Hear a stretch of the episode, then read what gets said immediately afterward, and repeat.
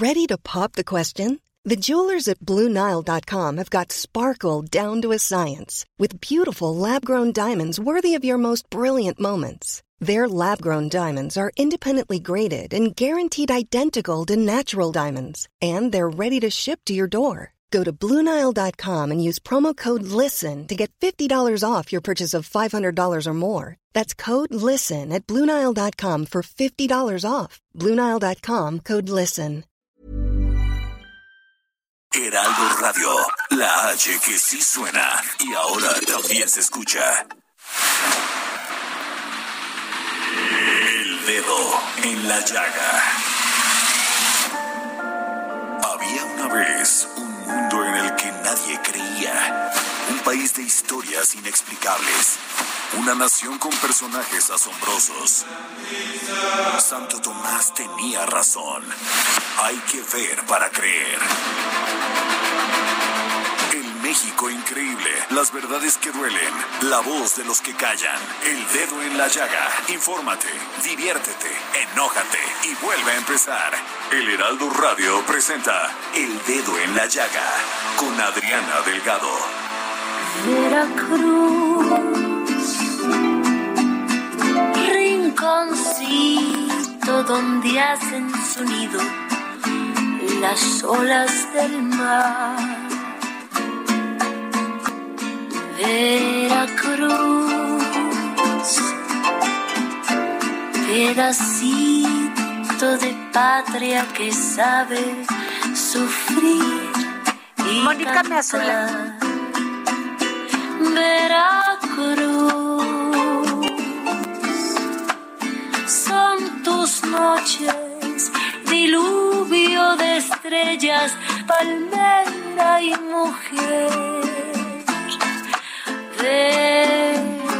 Veracruz,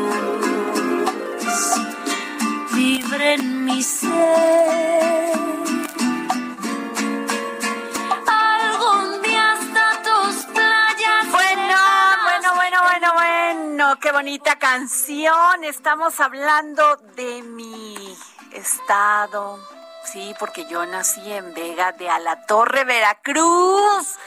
Y estamos escuchando a Natalia Lafourcade. Pues sí, escuchando esta bellísima canción de Agustín Lara. Y les voy a decir por qué inicio así este dedo en la llaga. Porque estoy muy molesta. Estoy muy enojada porque fíjense nada más, pues resulta que el pico de Orizaba, pues ya no pertenece a Veracruz, sino pertenece a Puebla. Y a pesar pues de que lleva el nombre de Orizaba, una ciudad veracruzana maravillosa, donde por cierto que está este el arquitecto que hizo esta maravilloso la Torre Eiffel en París, hizo todo lo que es el ayuntamiento de Orizaba, o sea, toda la herrería y la arquitectura de el, del municipio de del pues la el- De la sí Que es precioso pre- bueno preciosa. Y qué te cuento, Samuel Prieto, que llegaste Hola. tarde, ya te estoy balconeando. Este, pues resulta que el INEGI ubicó al pico de Orizaba en Puebla después de todos los miles y miles No, y cientos y cientos y cientos de años que decimos que es el pico de De Orizaba. Veracruz. ¿Cómo ves? En su más reciente registro de nombres geográficos continentales. O sea, No. qué manera De quitarnos co- un volcán. De, co- de quitarnos a los veracruzanos el pico de Orizaba. Qué cosa. No, de esto vamos a hablar, porque de veras que estoy molesta, ¿eh, Sí, claro, Samuel? es un o sea, no, pero deja de eso, es la identidad de un estado, de sus habitantes, de, Claro. de quienes nacem- nacimos, vivimos en nuestro maravilloso estado de, de Veracruz, que qué bueno, pues los poblanos también son nuestros paisanos, pero el pico es nuestro. Claro, de- O además sea, la no zona de... puedes decir y cambiarlo en 2021 Claro. una historia, una identidad. Claro, la, la zona de Córdoba Orizaba, que es una zona muy específica del estado de Veracruz, tiene una in- eh, identidad propia riquísima, independientemente de los vecinos, ¿no? No, bueno, es que entre eso y además te voy a decir, no nomás termina ahí, pero eso no me, no me, no me este, causa tanto conflicto como el cofre de perote ya no va a ser cofre de perote, cofre, ahora va a ser monte. O montaña. Ya no es un cerro, ya nomás es un monte. ya es un monte. entonces, de veras, qué ganas. Qué, o sea, qué ociosos. Qué ociosos. Y además hacerlo público, hacer lo que empiece este debate. Y además o sea, innecesario en estos tiempos. Innecesario en estos tiempos. Pero bueno, ahí se las. Y además me dijo, pues va a ser seguir siendo de Orizaba. Pues no me importa, pero está en, este. En Puebla lo pusieron. Eh, lo pusieron en Puebla. Pues sí, claro. Ahora ya me imagino las páginas de turismo de Puebla, que quiero mucho, tengo muchos amigos y todo. Claro. Con el, con el pico de Orizaba que está en Puebla. Pues sí, claro. No, no, no, no. No, bueno. A ver, ¿qué te puedo decir. Oye, y Samuel Prieto, pues muchas, muchas este, noticias de interés económico y financiero. Vaya, qué cosa. A ver, viene la primera. A ver, espérame, espérame un momento, ahora sí que espérame un momento, ¿qué tal? Este, pues, a ver, porque fíjense que la, Secretaría de Seguridad Capitalina y el Consejo Mundial de Boxeo realizaron la ceremonia de reconocimiento a los policías destacados del mes y la entrega de condecoraciones a los campeones deportistas. Mauricio Zulaimán, ¿cómo estás? Muy bien, Adriana, muchas gracias, muy contento, un día muy bonito. Oye, yo desde que te conozco siempre te he escuchado con ese ánimo, con esa pasión eh, pero sobre todo este deseo de ayudar y me queda claro que esta iniciativa es muy tuya, Mauricio Sulaimán. Pues es, es una manera muy especial de reconocer a quien merece reconocimiento. El día de hoy se hizo entrega eh, entre el Consejo Mundial de Boxeo y la Secretaría de Ciudadanía de la Ciudad de México con nuestro director eh, García Harfush en un evento muy bonito. Se hizo entrega de los seis premios a elementos que por razones muy especiales se hicieron, eh, se ganaron un reconocimiento por unas actividades muy importantes.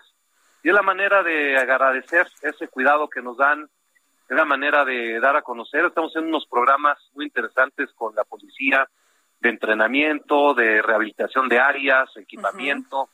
Hay algunos boxeadores que ya ganaron títulos, entonces el boxeo es un deporte de los mexicanos y estamos muy contentos con esta iniciativa.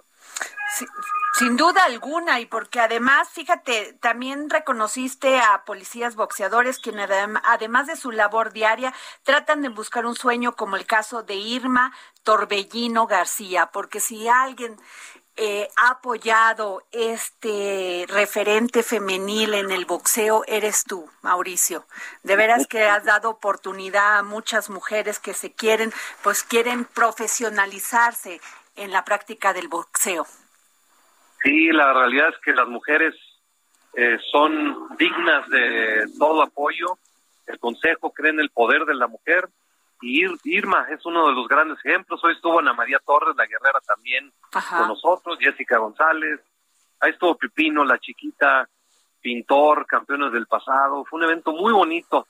Y también al, Alacrán, eh, el que es campeón continental, que es policía, se le entregó su cinturón el día de hoy. Qué maravilla, Mauricio, que este tipo de eventos nunca se dejen de reconocer y que además incentivemos que más, la práctica del boxeo, porque el deporte pues es lo que saca a muchos jóvenes de las drogas. Sí, sí, la realidad es que cualquier deporte, pero mucho en especial el, boxeo es el que lleva a todos los jóvenes que tienen a la mano muchas distracciones inmediatas como son las adicciones, eh, la criminalidad, eh, familias disfuncionales. Al encontrar esa, esa línea del gimnasio que se abre esa puerta, pues eh, le dan vuelta a su vida, encuentran un, camino y también arrastran a la familia hacia lo bueno, a los amigos, a la colonia y se hace una, un sentido de pertenencia muy importante. Es por eso que apoyamos mucho cualquier acto de responsabilidad social, cualquier acto en comunidad, eh, ponemos mucho énfasis porque es la manera de cambiarle la vida a muchos. Muchísimas gracias, Mauricio. Te sacamos, no sé si de una comida, pero como siempre te agradecemos aquí en el Heraldo Radio y aquí en el Dedo en la Llaga que nos tomes la llamada. Al contrario, muchas gracias y que Dios los bendiga y espero estar ahí en el Heraldo pronto, que es mi casa. Gracias, Mauricio Sulaimán Saldívar, presidente del Consejo Mundial de Boxeo. Este, bueno, Samuel, a ver, ya, vamos contigo. Eh, bueno, sí, fíjate que hay una serie de cuestiones, no todas aterrizadas, pero que sí están generando mucha expectativa lamentablemente negativa, ¿no? Eh, oh, hay una que parece ser como que una especie de, de de puerta hacia la, hacia la nueva inversión y hacia, hacia nuevas cosas que puede hacer Petróleos Mexicano en el futuro. El gran problema con eso es cómo se está haciendo.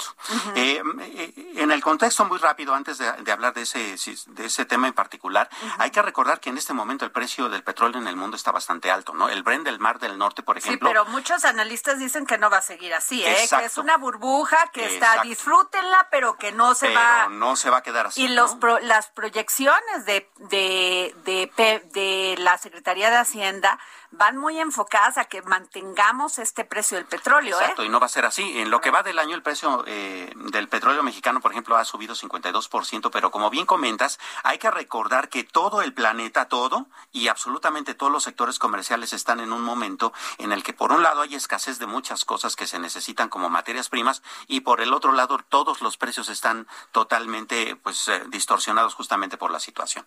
Bueno, en ese tenor, resulta que a Pemex se le ocurre comprar una eh, una cosa llamada OSS Seroskerke, no sé si lo estoy pronunciando bien, lo estoy diciendo literal, pero se trata de una embarcación así como muy grande, de esas muy sofisticadas, que sirven para eh, dar servicio a las plataformas ancladas al lecho marino, este, en, todas estas plataformas que están ubicadas, por ejemplo, en el caso mexicano, en la zona de Campeche, que son muchísimas, y que de ahí sale mucho del petróleo. ¿Cuál es el punto con esa, con esa embarcación? Bueno, que es tan sofisticada que haciendo un estudio de mercado, pues digamos, muy somero, habría que tener por lo menos clientes por arriba de los 700 millones de dólares permanentes para poder soportar nada más el mantenimiento y el sostenimiento de esta embarcación. ¿No? Ahora, no solamente es eso, sino que la información que ha ido fluyendo dice que eh, Pemex eh, no es técnicamente capaz de operarla, puesto que se requieren otras especializaciones que no hay en la, en la empresa productiva del Estado. Y entonces, la empresa señalada para poder servir como contratista de ello es una empresa llamada Demar, que es, eh, su director es Denis Chow. ¿Y cuál es el, el problema con esto? Que Demar tiene un problema de liquidez. De hecho, está en suspensión de pagos. Le dieron una concesión a alguien que tiene un problema de liquidez con tantas empresas en México Que, que, que no les pagan y que están sufriendo por esto y que además tienen contratados empleados, muchos empleados, miles de empleados y que es auténticamente mexicana. Que es ah, totalmente mexicana. Pues no, se la están dando, eh, todo parece indicar a esta, a esta empresa que de hecho está insolvente y en buena parte la investigación, digamos, llevándola hacia atrás, tuvo que ver con que la administración de Emilio N. ¿no? Este, la hizo comprar otra empresa, este, que a su vez también era contratista, que era una empresa llamada Evia, y que esa empresa Evia, pues básicamente terminó siendo. O sea, si ya no tiene, sí, o sea, ¿qué más pruebas le falta a la autoridad para, para, para que ese Emilio N que está en su casa todo dar? Puede estar en pues, otro lugar, exacto, como Rosario Robles. con la sociedad, claro. Pues sí, de veras terrible, Samuel. Así es. Pues bueno, total que de todos esta informa esta esta embarcación es carísima, quién sabe si pueda soportar el contratista su operación y si se necesitan muchos millones de dólares pues de garantía para poder vender. Oye, Samuel, a ver, un tema, temazo que lo anunció en su columna Darío Celis sobre la decisión de, de la Comisión Nacional Bancaria de revocar pues esta concesión de, de, de, participar como banco a este banco Accedo. Accendo. Banco Accendo. Banco Accendo no es muy conocido, o sea, no es que uno vaya al Accendo, ¿no? Es un banco, digamos, de esos eh, pequeños que básicamente se especializa en la inversión y en el crédito para las pymes. Ajá. Y que bueno, es, es un sector bastante vulnerable, ¿no? Y bastante eh, sensible para nosotros. ¿Qué es lo que está pasando con Accendo? Eh, básicamente su director, que va a dejar de serlo en octubre, llamado Javier Reyes, tiene un severo problema con el asunto de su prestigio y con él está arrastrando al banco. La Comisión Nacional Bancaria y de Valores, de hecho, tiene documentadas varias anomalías durante su administrado, eh, durante su administración, que van desde eh, transferencias inusuales, captación de capital de dudosa procedencia, es decir, lavado de dinero, eh, un gobierno corporativo que está manejado muy al antojo de él, o sea, en realidad no hay una gobernanza en el banco, sino pues no se supone que, son muy, muy este, estrictos la comisión, que son muy estrictos ahí en la Comisión Nacional Bancaria. Claro, porque además el sector bancario es uno de los más regulados. Pues resulta que no, porque incluso él le hizo a los accionistas del banco muchas promesas de levantamiento de inversión para ganar tiempo justamente para evitar que el banco sea intervenido y nada de eso ha sucedido. Entonces ahora el banco bien podría perder su licencia y hay que recordar, Adri, que no es el primer banco reciente eh, que tiene estos problemas. Recordemos que hace muy pocos meses aquí en la mesa del dedo en la llaga informábamos sobre la quiebra de Banco Ahorro FAMSA, que fue otra, otro banco que también cayó en muchos problemas de, de insolvencia porque tenían inversiones muy irregulares, ¿no? Bueno, en el caso de Accendo, eh, se hicieron muchas cosas. De hecho, ellos tienen muchos eh, socios eh, importantes eh, que habían estado incluso poniendo sobre la mesa la posibilidad de quedarse con el banco. Había por lo menos un grupo mexicano y uno internacional, pero dada la crisis de, credibilidad del banco y el desprestigio que ha caído, ya nadie quiere tenerlo como papa caliente en su posesión. Oye, pero me imagino que tenía inversiones de como dices, iba dirigido a las pymes. ¿Qué va a pasar con ellos? Ese es un problema. Eh, eh, recordemos que existe el IPAP, que es el Instituto eh, para o sea, lo vamos a lo vamos a rescatar nosotros o eh, cómo? Mm, sí, un poco es una es una institución pública, pero también hay que recordar que el IPAP también vive de es un seguro, entonces todos los bancos, todos, todo el sistema bancario, los 50 bancos que hay en este país aportan al IPAP continuamente para poder este pues mantener el seguro bancario. Y de hecho ese es otro problema de protesta porque los bancos grandes dicen, bueno, nosotros somos los que más aportamos y estás rescatando o liquidando este el problema de deuda que dejan los bancos pequeños, ¿no? Y, protegiendo a, sus ahorradores. Entonces, eso se va a convertir también en otro gran conflicto entre la eh, eh, Asociación de Bancos en México, porque, pues bueno, hay que rescatar de nuevo otro banco mal manejado. No, pero a ver, la comisión aquí tiene que darle seguimiento e investigar, ¿eh? Y presentar denuncias, porque como de que pusiste tu banco funcionaste como banco y todo lo que implica y luego te van a este te van a revocar la, licencia y posterior tu liquidación. claro, o sea, van a liquidar a los, a los contabientes, pues, pero ese es un problema, ¿no? No, este este tema se viene fuerte. Fuerte fuerte, ¿eh? y complicado. Y, ¿eh? y además obliga a la a ver quién le dio la licitación, la, ¿cómo se le dio? La, licencia para funcionar como banco, a ver quién se la dio. Sí, claro, porque además, eh, insisto, eh, tendrían que repensar, si ya que tienen tanta regulación, qué tanta de esa regulación realmente sirve y si no, en realidad están pasando cosas entre los mandos de, la, de, los, de los reguladores, porque pues no es el primer banco reciente, ¿no? Está Accendo, estuvo FAMSA y ha habido la historia. No, pero, la, pero ¿cómo? Si la Comisión Nacional de Banca es, o sea, limpia, o sea, transparente. o sea, ¿cómo es posible que le dieran una licencia para manejar cuando a muchos otros que la han pedido, bueno, se las han hecho?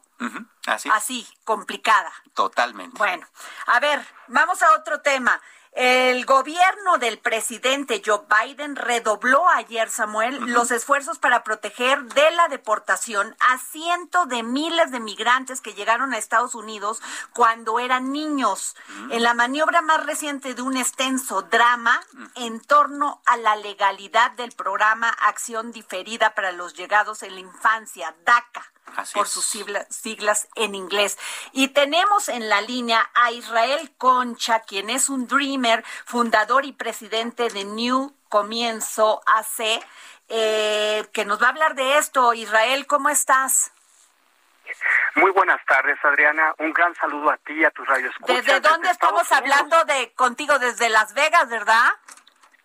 en este momento me encuentro en Las Vegas en una convención de la Cámara de Estados Unidos Hispana y uh, pues estamos muy emocionados. Pero también, ¿qué tal este tema que es tan importante en nuestra comunidad binacional, que es eh, los Dreamers y su futuro incierto?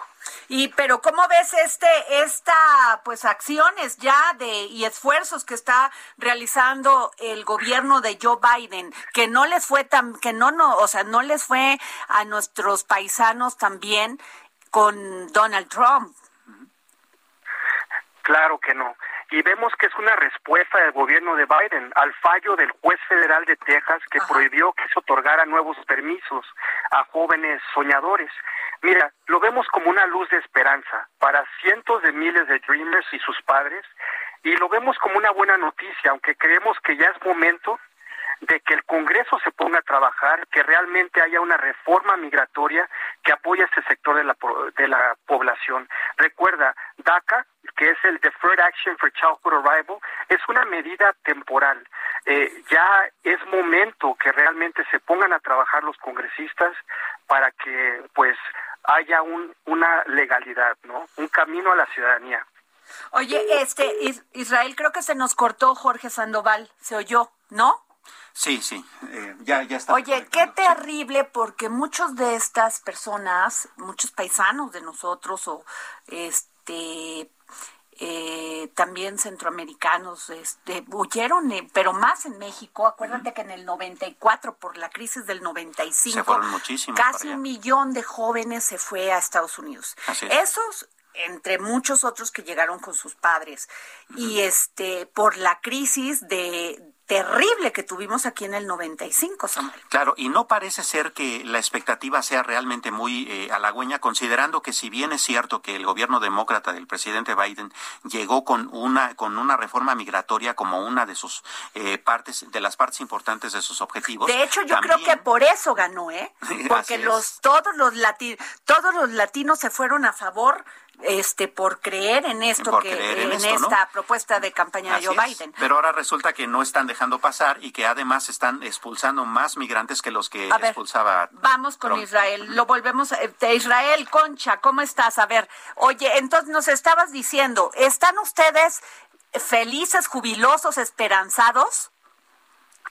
Pues una vez más, es, es una esperanza la que tenemos, pero a la vez ya es momento de que se pongan a trabajar los congresistas para que haya una reforma migratoria que apoye a ese sector de la población. Recuerda, ya llevamos años con un estatus temporal, ya necesitamos un, un camino a la ciudadanía para los Dreamers, para los tepecianos, trabajadores esenciales, y por qué no, también a nuestra comunidad indocumentada que, que no... Eh, por no tener un papel que acredita que eres legal en el país. Están sufriendo día con día. Y recuerda, las remesas seguimos batiendo récord, ¿no? Es la entrada número uno eh, de divisas a nuestro país, pero realmente necesitamos mucho apoyo acá en Estados Unidos. Israel, buenas tardes. Eh, considerando el panorama, es decir, el presidente Biden en efecto llegó con esta promesa de una reforma migratoria, pero también estamos viendo que hay severos problemas en la frontera sur estadounidense, en donde pues están cerrando eh, para que los migrantes que están llegando no pasen, están sacando más migrantes que los que incluso sacaba el, gobierno de, de Trump. ¿Tú cómo ves realmente el panorama? ¿Hay esperanza? Mira, una vez más, eh, hay leyes de inmigración que deben de apoyar a las personas que piden asilo, que piden refugio. Sí estamos viendo un incremento en las deportaciones y por eso eh, es una de las razones por la cual New Comienzos estamos en Estados Unidos en este momento conectando con otros activistas eh, para que realmente no pisoteen los derechos de los migrantes. Porque tienes razón, es más, están utilizando una medida de, de la era Trump donde por el simple hecho de, miedo al COVID están prohibiendo la entrada a muchos migrantes y muchos de ellos no se pueden defender, no tienen un, abogado, eh, no saben qué decir al momento de tener su entrevista de miedo creíble y al final no pasan eh, esta entrevista y son deportados eh, porque no Híjole, pues ya se nos cortó. Este, pues despedimos a Israel porque ya ahorita nos vamos a un corte, tenemos un, solamente un minuto, pero esa es la terrible situación, como lo estamos diciendo. Espero que el presidente Joe Biden este, este pues tenga sensibilidad en eso y sobre todo los demócratas y los republicanos porque aunque tú creas que los que nada más son los republicanos no hay demócratas que no creen es correcto esto, ¿eh? así que este nos vamos este a un corte escuchando Veracruz porque regresando aquí va a haber dedos en la llaga. por supuesto. Dedos, pero fuertes en la llaga. Mira que casi estoy a punto de apoyar al presidente Andrés Manuel López Obrador, ¿eh? casi, o sea, estoy a punto en estos temas, ¿eh? Nos vamos a un corte y regresamos aquí al dedo en la llaga. De patria que sabe sufrir y cantar. Veracruz tus noches, diluvio de estrellas. Sigue a Adriana Delgado en su cuenta de Twitter, arroba Adri Delgado Ruiz. Además, te invitamos a enviar tus opiniones y comentarios en texto o por mensaje de audio a través de WhatsApp al 55 2544 3334. Y si quieres escuchar El Dedo en la Llaga de El Heraldo Radio, en cualquier momento y donde quiera que te encuentres, descarga el podcast disponible en Spotify y iTunes. Heraldo Radio. La HCL se comparte, se ve y ahora también se escucha.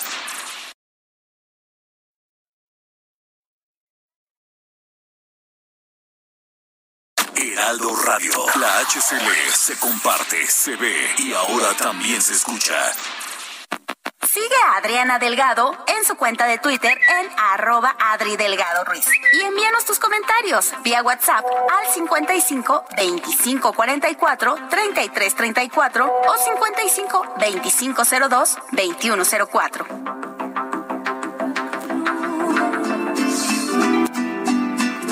Rinconcito donde Bueno, y regresamos aquí al dedo en la llaga. Yo soy Adriana Delgado Ruiz mi Twitter es Adri, es, perdón, arroba Adri Delgado Ruiz. Y estoy acompañada por el gran Samuel Prieto. Y hoy tengo dos libros para regalar, porque el único programa que regala libros en todo el país es el dedo en la llaga y gracias al Fondo de Cultura Económica por hacernos llegar estos ejemplares. A ver, la primera, Antología de Poesía Mexicana del siglo XIX. Ándenle. Miren, aquí, hasta a ver, tómame una foto, Sammy. Y el otro es de Vicente Rivapalacio y Manuel Paino, El libro rojo de la independencia. Aquí me está tomando ya una fotito este es a mi Prieto para que me escriban a mi Twitter arroba Adri Delgado Ruiz para llevarse estos dos ejemplares que se los daremos aquí en la Torre Carrachi en Insurgente Sur, este, en el segundo piso. Ahorita les doy, en un momento más les doy la dirección porque este mi Jorge Sandoval está ocupado en la línea. Y bueno, a ver Samuel, rápido, la la super app VAS.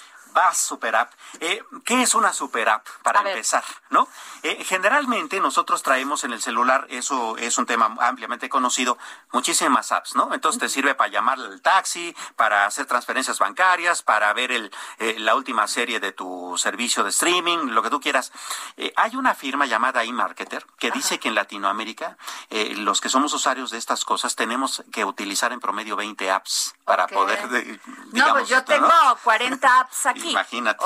Entonces, ese es un problemón. ¿Por qué es un problemón? Eh, porque si bien nos ha mejorado mucho el nivel de vida, también tienes que estarle soltando tus datos personales a mucha, a mucha gente, a muchas instancias. Este, tienes que aprenderte muchísimas contraseñas, ¿no?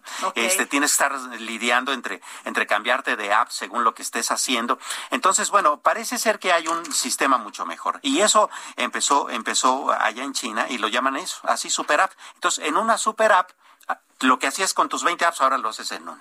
Ok. Eso es una super app. Entonces ya nada más te peleas con una, a esa app le das tus datos, todo tu, mm, tus datos de facturación, tus datos personales y todo el asunto, y ahí puedes hacer desde ver televisión, ¿no? Hasta hacer una transferencia bancaria. Eso es una super No, pues padrísimo. Y no tienes que estar regando tu información financiera a todo mío, a todo mundo. Y además, pues la tecnología, Sami, siempre va a ser la mejor aliada cuando se trata de innovar y generar bienestar. Siempre, siempre. Y entonces, ¿cuántas superas hay en el mundo? Pues la verdad es que hay como cinco, ¿eh? Digo, empezó WeChat en China y ya de ahí hay como cinco en el mundo el día de ayer empezó una en México. Se llama Bas. Bas. B, B, este, B, a Z. B, a Z, pero no en, no en mayúscula B este de burro, así como así lo digo. B, grande, pero B minúscula. minúscula. Minúscula A Z para que para que de inmediato la busquen y, la prueben. Así es, porque además, eh, como bien dices, eh, la, la, tecnología es justamente eh, la punta de lanza para poder generar bienestar y para poder generar este también libertad. En esa app no solamente vas a poder ver la tele, también vas a poder, por ejemplo, conseguir un crédito para tu negocio o vas a poder, por ejemplo, tener una red social porque la tiene en la en el que tú vas a poder conseguir clientes para tu negocio, hacer negocios sin necesidad de un intermediario, sin necesidad de estar contactando una tienda que venda tus productos, vendes directo, ¿no? Directamente. eso es muy importante. Oye, y el otro punto antes de irnos con nuestros entrevistados por el tema de Veracruz y quiero que antes de entrar con nuestros entrevistados me pongan la música, la canción de Natalia Lafourcade, que es de Agustín Lara Veracruz. Pero a ver, vamos con el, el tema de Alemania. A ver. Oye, qué interesante. Alemania ayer anunció que va a comprar 240 mil viviendas. o sea, va a expropiar. Va a expropiar porque se les antojaba subir a todo mundo las rentas como se les daba la gana. Entonces, ¿qué dijo? No, porque me están además están, generando inflación también, están ahogando el mercado. Eh, de hecho, fíjate cómo eh, tú sabes, los medios audiovisuales somos el reflejo de lo que sucede en la sociedad, aun cuando estemos contando ficción. Y en todas las series eh, europeas y estadounidenses tú ves que ahora los los chicos, sobre todo los que empiezan su vida productiva, tienen que vivir con roomies, ¿no? Porque las rentas son tan caras y las propiedades son tan caras que ya no pueden hacerse de su casa tan pronto porque es carísimo. Alemania, de hecho, y sobre todo Berlín es la zona de, Europa más cara en cuanto a bienes raíces. Entonces, ¿qué hizo el gobierno alemán? Compró 240 mil viviendas, bajó las rentas y eso le va a permitir a los jóvenes, sobre todo, pues empezar. Pues se las expropió y cómo se las pagó bien o más o menos. sí, las compraron como propiedades. Pero también acabaron con la burbuja, este, con la burbuja este, este, inmobiliaria. Es correcto, ¿no? Lo que también le hace bastante bien al Que aquí no andamos tan mal, ¿eh? Aquí un departamentito de 5 metros de cartón. Sí, ya es carísimo, según la zona en donde estés. Eh, eso, aguas, ¿eh? Así es. Pero si lo hace aquí el presidente Andrés Manuel López Obrador, se le arma todo el show.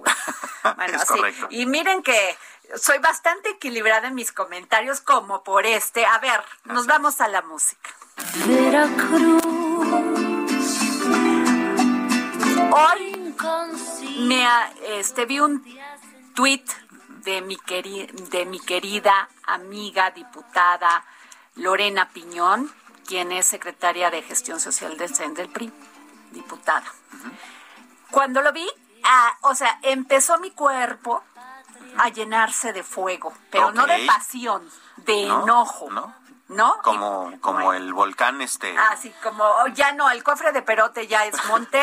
Bueno, pues ahí les cuento que el famosísimo volcán Pico de Orizaba ya no es ya no pertenece a Veracruz porque el INEGI dijo que pues había mayor parte en Puebla, entonces que es poblano. o sea, es de Puebla.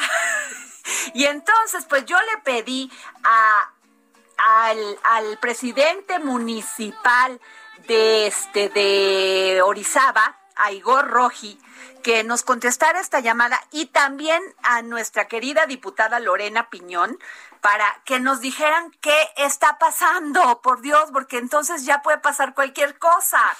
¿Cómo está, presidente?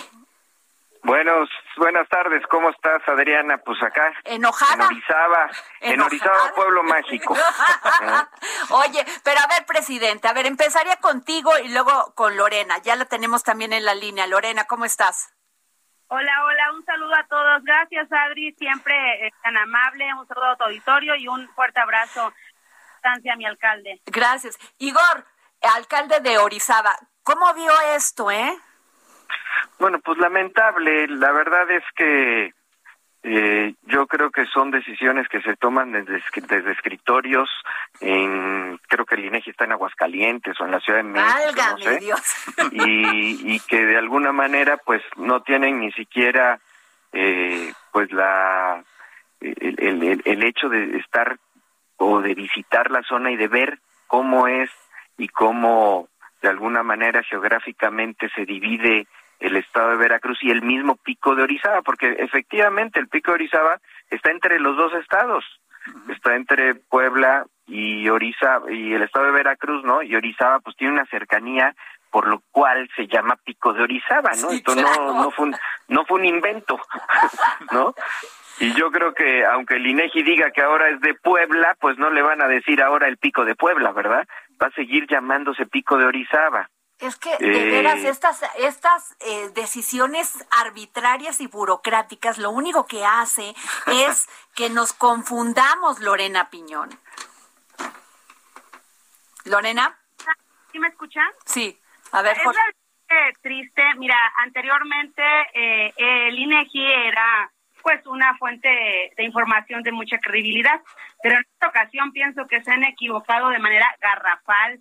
Yo cuando cuando me pasaron la nota y, y chequé, yo estoy de acuerdo con lo que dice el alcalde, que pues son gente que en el escritorio como que se ponen ahí a, armar y, a, confabular y todo, pero no han ido a territorio a revisar bien todo eso. Además, eh, resulta que en el llamado registro de nombres geográficos continentales, insulares y de las formas de relieve, eh, el hecho de que haya determinado eh, por fines estadísticos y geográficos, eh, también conocido como Xtlaltepec, que se encuentra ubicado en Puebla.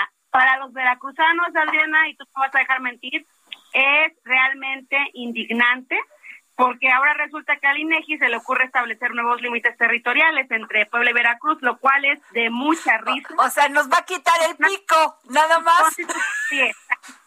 O sea, constitucionalmente en el artículo 46 que es acordada en su caso entre ambos gobiernos con la necesaria autorización del Senado, cosa que evidentemente eh, le da un poco de pena porque se nota que el INEGI desconoce. Entonces, pues eh, como dice mi alcalde, el pico de Orizaba va a seguir siempre siendo de Orizaba. Igor Roji, alcalde de Orizaba, ¿hay algo que hacer? ¿Hay algunas instancias judiciales? O sea, hasta que lleguemos a la Suprema Corte de Justicia de la Nación. Mira, eh, la verdad es que hay muchos conflictos limítrofes entre muchos municipios que el mismo eh, INEGI no puede resolver hasta que las instancias, por ejemplo, en el caso de Orizaba tenemos también un conflicto limítrofe con el municipio de Iztaxotitlán. Y nosotros como autoridades municipales, eh, tanto el alcalde de Iztaxotitlán como el de Orizaba, ya estamos de acuerdo en nuestros límites pero el Congreso lo tiene que aprobar y lo tiene, a fin de cuentas, que votar en el pleno del Congreso local. ¿No? Y es a través de ellos que tendríamos que definir estos límites para mandarlo al INEGI y que el INEGI eh, cambiara y modificara su eh, su cartografía, en donde en algún momento se les ocurrió decir que Orizaba acababa en pasa la autopista México-Veracruz por acá por Orizaba y dijeron, bueno, pues el límite del municipio es la autopista, pero la autopista se construyó en el 68, no se construyó eh, eh, cuando los municipios se delimitaron, ¿no? Entonces es una serie de arbitrariedades que hace el INEGI que lamentablemente tienen que ir pues avaladas, como dice Lorena, ¿no? Por el Senado eh, a nivel nacional o por los por los congresos locales en el caso de municipios y que también tienen problemas porque el INEGI hace su cartografía pues quién sabe dónde no y no lo determina exactamente en el lugar no en ahí en el territorio. Entonces pues sí tenemos que volver a, a revisar eso. De hecho el municipio vecino de nosotros es la Perla que es donde está realmente el, el pico de Orizaba Orizaba estamos a veintitantos kilómetros del pico, pero en medio hay un hay otro municipio también que se llama La Perla en, el estado de Veracruz.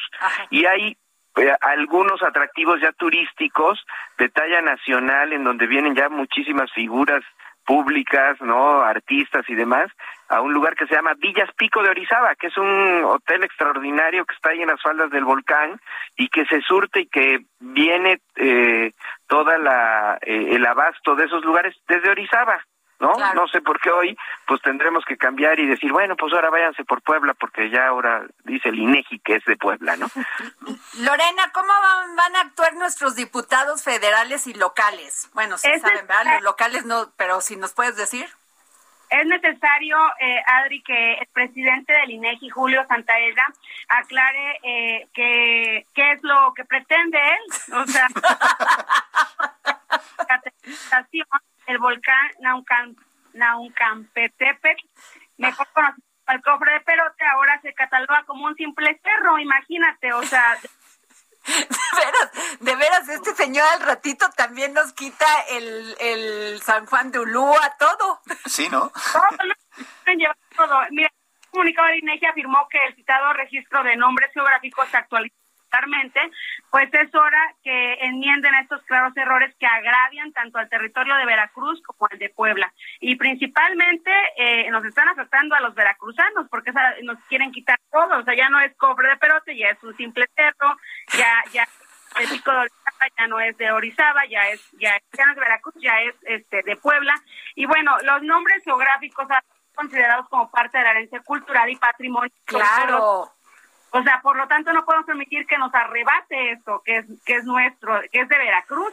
Eh, de los glaciares perpetuos del Pico de Orizaba se nutren varios afluentes, entre ellos el río Cotazla, Amapa, Blanco y Orizaba, ¿no? O sea, eh, de verdad que es terrible. Eh, es claro que, que las actividades turísticas no disminuirán en el Parque Nacional Pico de Orizaba que se encuentra en Veracruz, pero esto no quiere decir que esto sea una discusión menor ni inútil, como tampoco fue inútil el extrañamiento por los agravios que se hicieron a los voladores de Papantla. Los veracruzanos tenemos identidad, no podemos callar ante este tipo de expresiones que pretenden menoscabarla. Y lo realmente grave Adri, es que pareciera eh, este, indignante y es a la vez patético que pareciera que, que con el sismo del 7 de septiembre a este señor eh, se le movió el pico de Orizaba.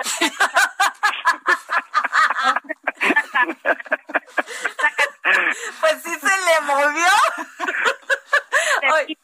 Terrible, estamos indignados, de verdad, es que tú escuchas, tú ves redes sociales y, y muchos estamos indignadísimos. Entonces, el pico de Orizaba se queda en Veracruz y está. Nosotros vamos a, a, a, pues en próximos días estaremos haciendo algo, ya estamos reuniéndonos con los, con los diputados de allá de, de, Veracruz y, evidentemente vamos a, quizás a tratar de... ya no es cofre a Julio Santaella para que, que es el presidente de INEGI para que aclare qué es lo que pretende hacer, ¿no? Y, se mareó tantito, así es, hombre, pues que no. Oye, eh, y ahora sí me hiciste reír, Lore. Oye, Igor Roji, alcalde de Orizaba. Igor, entonces, este, ya, o sea, dentro de esto de Pueblo Mágico, que además tienes una joya, Igor, ahí en Orizaba, tienes toda la, toda esta estructura desarmable de, de Gustav Eiffel. Sí, mira, te comento, Orizaba pues se convirtió en pueblo mágico exactamente hace seis años, el día 26, 25 de septiembre de hace seis años.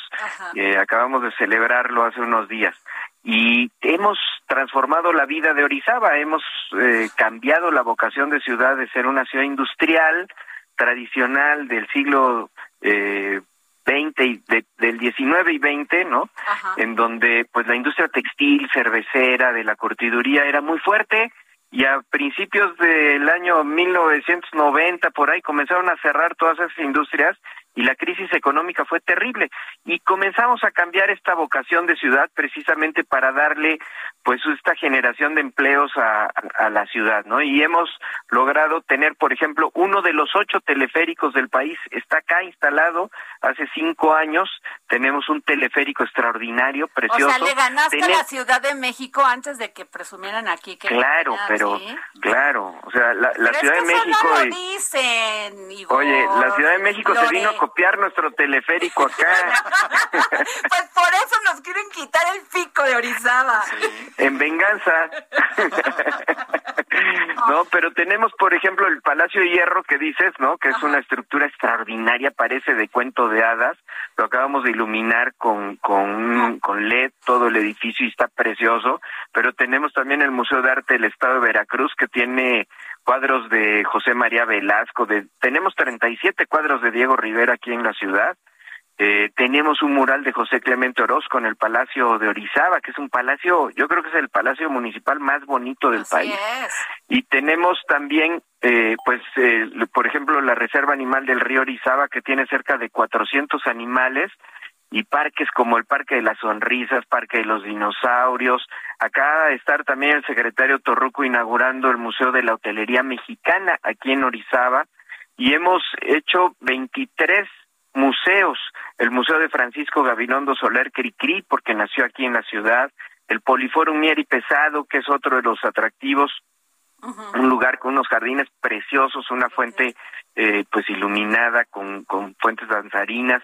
O sea, tenemos muchas cosas que ofrecer en Orizaba. La verdad es que dos años, eh, perdón, tres años consecutivos nos ha nombrado la Secretaría de Turismo el mejor pueblo mágico de México, ¿no? Y eso pues no es poca cosa, ¿no? Ofrecemos mucho y entre ellos pues ofrecemos el ecoturismo del Pico de Orizaba, ¿no?